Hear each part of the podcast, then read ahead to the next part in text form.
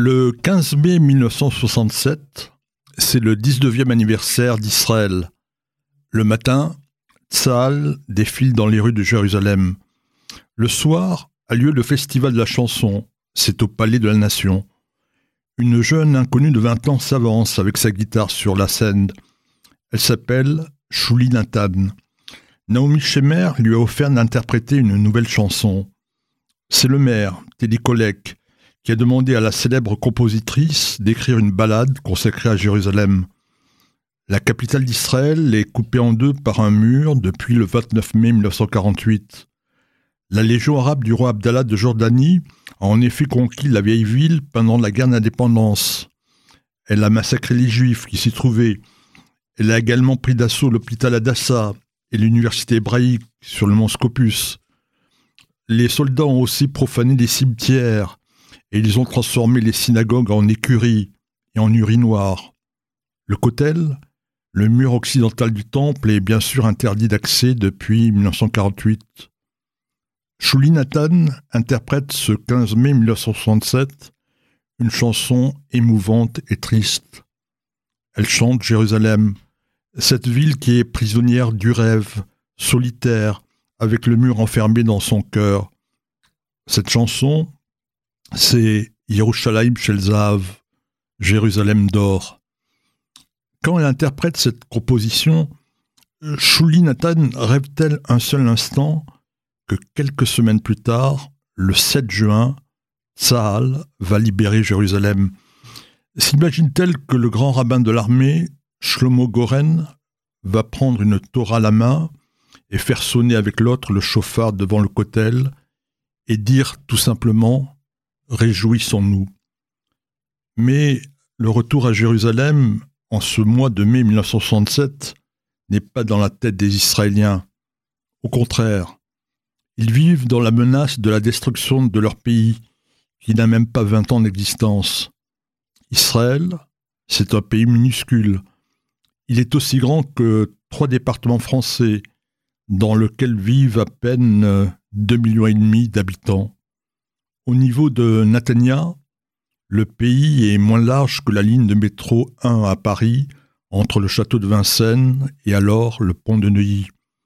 Le 1er juin, Ahmed Choukeri, le président de l'Organisation de libération de la Palestine, auquel Yasser Arafat va succéder, ne laisse pas de place au moindre doute. Il hurle Il n'y aura pas de moyen terme il ne restera pas de survivants juifs. Au Caire, à Damas, à Bagdad et dans l'ensemble du monde arabe, les déclarations, les manifestations, les chants, les slogans sont tous les mêmes. Avec l'aide de Dieu, nous allons tous nous retrouver à Tel Aviv et on va égorger les Juifs un par un. Israël sait qu'il ne s'agit pas de paroles en l'air. Le colonel Gabal Abdel Nasser amasse les troupes égyptiennes à la frontière. Il a exigé, et il a obtenu sans aucune opposition, le départ des casques bleus de l'ONU. Il faisait tampon depuis la guerre du Sinaï en 1956 entre l'Égypte et Israël. Les troupes jordaniennes sont placées sous le commandement de l'Égypte. Le roi Hussein espère ainsi agrandir son royaume à peu de frais. La Syrie, qui depuis les hauteurs du Golan tire régulièrement sur les agriculteurs israéliens aux abords du Kinneret, le lac de Tibériade, est prête à prendre elle aussi sa part au massacre généralisé. Nasser franchit un pas supplémentaire en fermant le détroit de Tiran. L'accès à Eilat est désormais bloqué. Israël se sent abandonné par le monde entier. L'Union soviétique soutient et envoie des armes aux Arabes. Les États-Unis, qui sont empêtrés dans la guerre au Vietnam, ne veulent rien faire. Le général de Gaulle vient de planter un poignard dans le dos des Israéliens. Il a proclamé l'embargo sur les armes, sur les avions, sur les bateaux de guerre à destination d'Israël. Les Israéliens pressentent que la menace d'anéantissement se rapproche.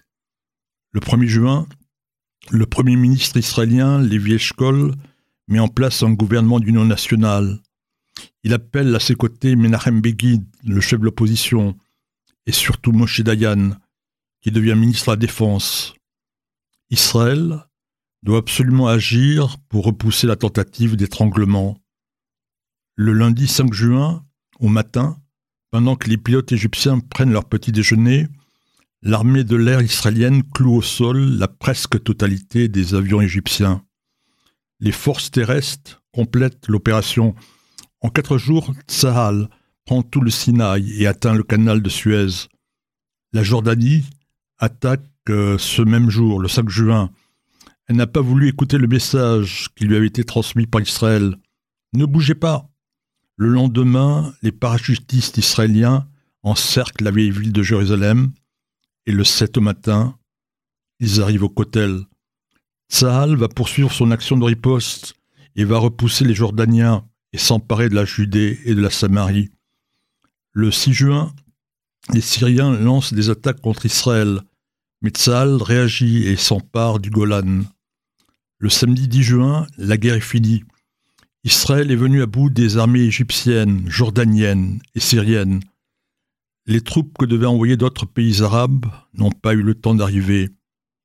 Tzal a gagné.